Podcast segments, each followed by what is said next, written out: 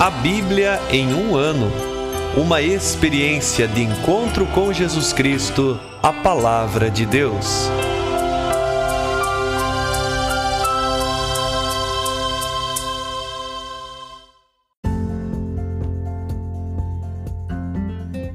Olá, eu sou o Bruno, seminarista da Diocese de Ponta Grossa, Paraná.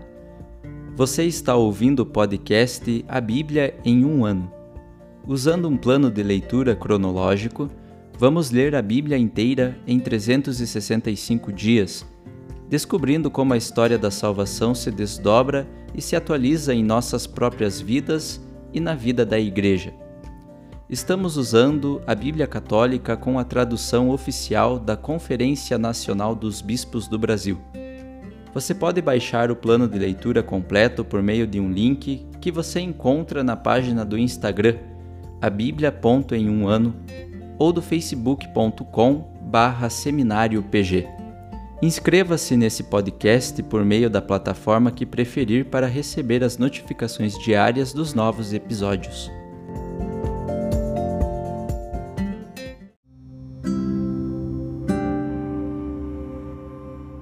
Olá, eu sou o Padre Joel Nalepa, da Diocese de Ponta Grossa, no Paraná. Antes de iniciarmos a leitura e a escuta dos textos bíblicos propostos para hoje, vamos pedir que o Espírito Santo ilumine nossa mente e nosso coração para que a palavra de Deus frutifique em nossas vidas. Em nome do Pai, do Filho e do Espírito Santo. Amém. Vindo Espírito Santo, enchei os corações dos vossos fiéis e acendei neles o fogo do vosso amor. Enviai o vosso Espírito, e tudo será criado, e renovareis a face da terra. Oremos. Ó Deus, que instruístes os corações dos vossos fiéis com a luz do Espírito Santo, fazei que apreciemos retamente todas as coisas, segundo o mesmo Espírito, e gozemos sempre de Sua consolação. Por Cristo nosso Senhor. Amém.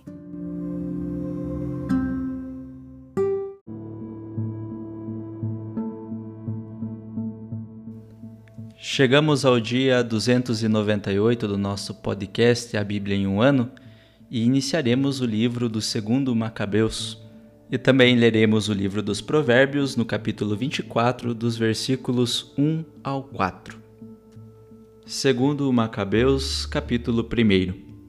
Aos irmãos judeus no Egito, saúdam e desejam bem-estar seus irmãos judeus de Jerusalém e da região da Judéia que Deus vos comule de benefícios e se recorde de sua aliança com Abraão, Isaque e Jacó, seus servos fiéis. Que ele vos conceda a todos a disposição para prestar-lhe culto e cumprir a sua vontade com um coração grande e ânimo resoluto. Que ele vos abra o coração à sua lei e a seus preceitos e vos conceda a paz. Ele escute vossas orações reconcilie-se convosco e não vos abandone na adversidade. Quanto a nós, aqui estamos orando por vós. Durante o reinado de Demétrio, no ano 169, nós judeus vos escrevemos no meio da tribulação e violência que se abateu sobre nós naqueles anos, desde que Jazão e seus partidários traíram a causa da Terra Santa e do Reino queimando o portal do templo e derramando sangue inocente. Mas nós oramos ao Senhor e fomos atendidos, e assim pusemos novamente oferecer sacrifícios e farinha fina, e acender as lâmpadas e apresentar os pães. Agora, pois, celebrais os dias de festas das tendas do mês de Casleu, no ano 188. Os habitantes de Jerusalém e da Judéia, o conselho dos anciãos e Judas a Aristóbulo, mestre do rei Ptolomeu e pertencente à linhagem dos sacerdotes ungidos, bem como aos judeus que estão no Egito, saudações e votos de saúde. Libertados por Deus de graves perigos, nós lhe rendemos grandiosas ações de graças por termos podido enfrentar o rei pois foi ele quem fez desaparecer os que combateram contra a Cidade Santa. De fato, quando foi à Pérsia, o seu chefe e o exército sob o seu comando aparentemente irresistível, foram todos trucidados no templo de Naneia, graças a um estratagema dos sacerdotes da deusa. Pois Antíoco viera ao lugar sob pretexto de desposar a deusa, ele com seus amigos, a fim de apoderar-se das muitas riquezas a título de dote. Tendo os sacerdotes de Naneia exposto essas riquezas, ele entrou com poucos companheiros no recinto sagrado Mal tinha entrado Antíoco, os sacerdotes fecharam o templo e, por uma abertura secreta no forro, fulminaram o príncipe, arremessando-lhe pedras. Esquartejaram-no, bem como aos companheiros, e cortando as cabeças deles, lançaram-nos fora. Em tudo seja bendito o nosso Deus, que entrega à morte os que cometem impiedade. Estando nós para celebrar a purificação do templo, no dia 25 do mês de Casleu, julgamos necessário informar-vos a respeito, a fim de que vós também celebreis essa festa das tendas.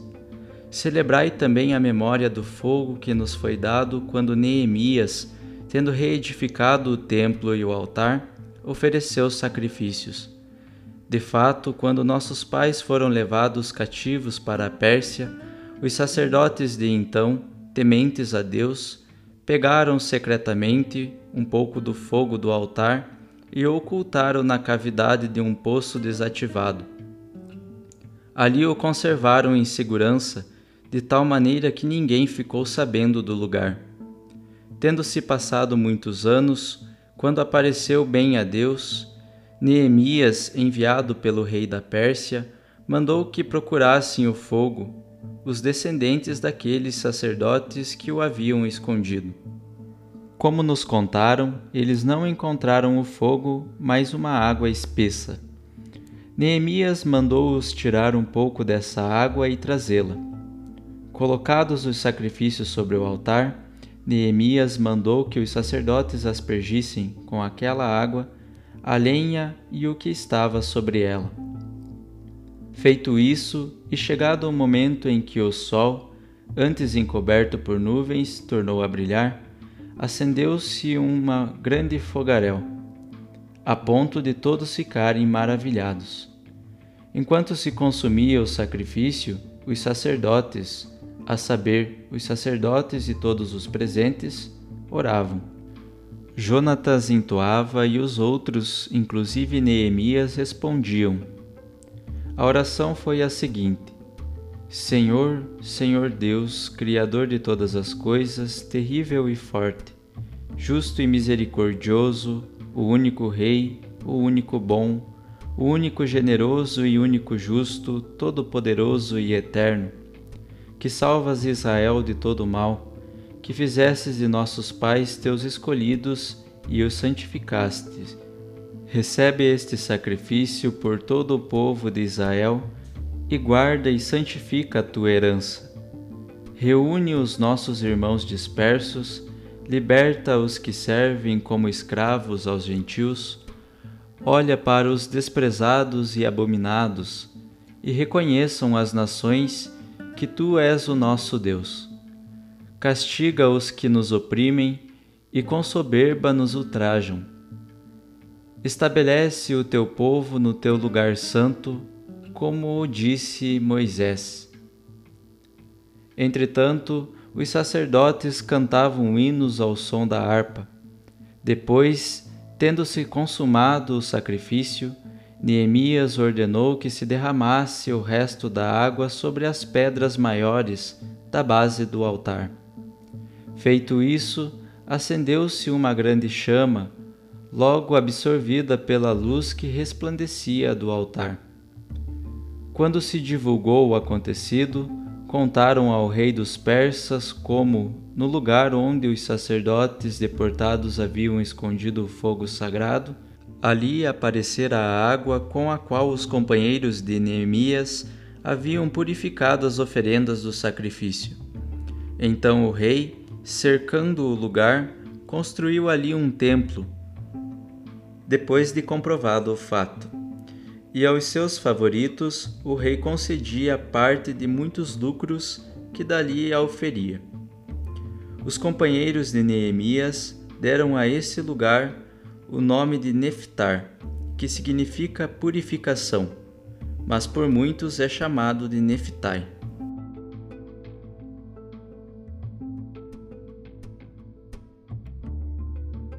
Provérbios capítulo 24, versículos 1 ao 4. Não tenhas inveja dos malvados, nem desejes estar com eles pois sua mente planeja roubos e seus lábios proferem coisas perniciosas. Com a sabedoria constrói-se a casa e com a prudência ela se consolida. Com a instrução se enche os celeiros de toda sorte de bens preciosos e belos.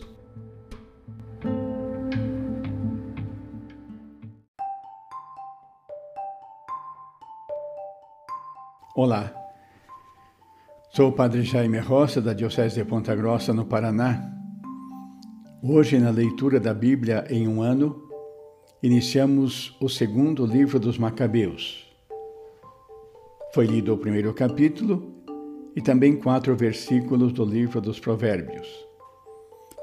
O segundo livro dos Macabeus não é continuação do primeiro. Origina-se num ambiente diferente. O conteúdo é em parte paralelo ao do primeiro, porém considerado em outra ótica. O segundo livro dos Macabeus é mais religioso. Se o primeiro livro reflete interesses políticos, o segundo livro dos Macabeus é mais religioso. Reflete sentimentos dos piedosos. O livro se destina aos judeus de Alexandria do Egito por volta do ano 120 a.C., para propagar aí a festa da dedicação do templo, a festa das tendas de Casleu, mês de dezembro. Para tanto, o editor precede o prefácio do autor com duas cartas dos judeus de Jerusalém aos judeus que estão no Egito. Esta festa é comemorativa à retomada e purificação do templo por Judas Macabeu, conforme foi relatado no capítulo 4 do primeiro livro dos Macabeus. Assim, conforme ouvimos no capítulo 1 desse segundo livro, temos duas cartas dirigidas aos irmãos judeus no Egito.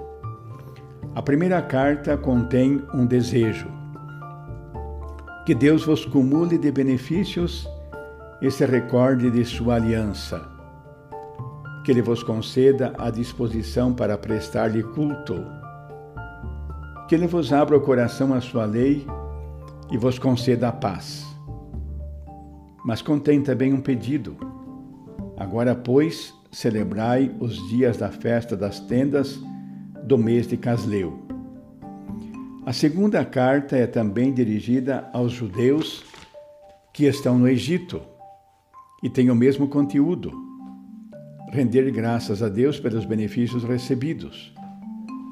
Contendo elementos legendários, narra o linchamento de Antíoco IV Epífanes, a renovação do fogo do templo. Podemos dizer, pois, que para o autor do segundo livro dos Macabeus, todos os eventos colaboram para realizar o plano de Deus na história mesmo as derrotas e perseguições dos judeus, que os ajudam a aperfeiçoar o seu caminho sem demora. Nos versículos do capítulo 24 dos Provérbios, há um convite a manter-se atentos diante daqueles considerados malvados, que na sua mente desejam o mal. Pelo contrário, aquele que busca a sabedoria, constrói a própria casa e com a prudência ele, ela se consolida. Construir, portanto, a casa. E o próprio Jesus nos diz que a casa precisa estar construída sobre a rocha. Nada pode abalar aquele que tem um alicerce firme. Pode vir o contratempo, diz Jesus, mas nada o derruba. Esta é a convicção que percebemos nos Macabeus, que confiando em Deus, zelosos por sua causa, superaram uma série de dificuldades. E todo este segundo livro vai ser um convite a que também nós coloquemos bases sólidas para enfrentar as dificuldades da vida. Que a palavra de Deus seja a rocha que nos dá segurança e firmeza. Quantas vezes afirmamos que a nossa vida está nas mãos de Deus? Que isto não seja apenas uma afirmação, mas uma convicção firme, uma vez que é Ele que sustenta a nossa vida. Ele precisa ser sempre o nosso apoio. Que Deus, Pai, Filho e Espírito Santo nos abençoe e nos guarde. Amém.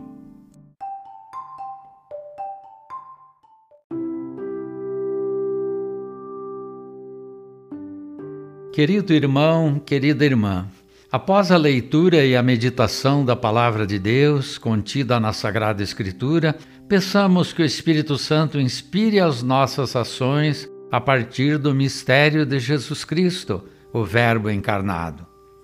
Oremos. Ó Deus, concedei ao vosso povo alimentar-se cada vez mais da vossa palavra e nela encontrar a fonte da vida. Por nosso Senhor Jesus Cristo, vosso Filho, na unidade do Espírito Santo. Amém. Quem vos fala é Dom Sérgio, bispo da Diocese de Ponta Grossa, no Paraná. Que desça sobre vós a bênção de Deus Todo-Poderoso, Pai e Filho e Espírito Santo. Amém.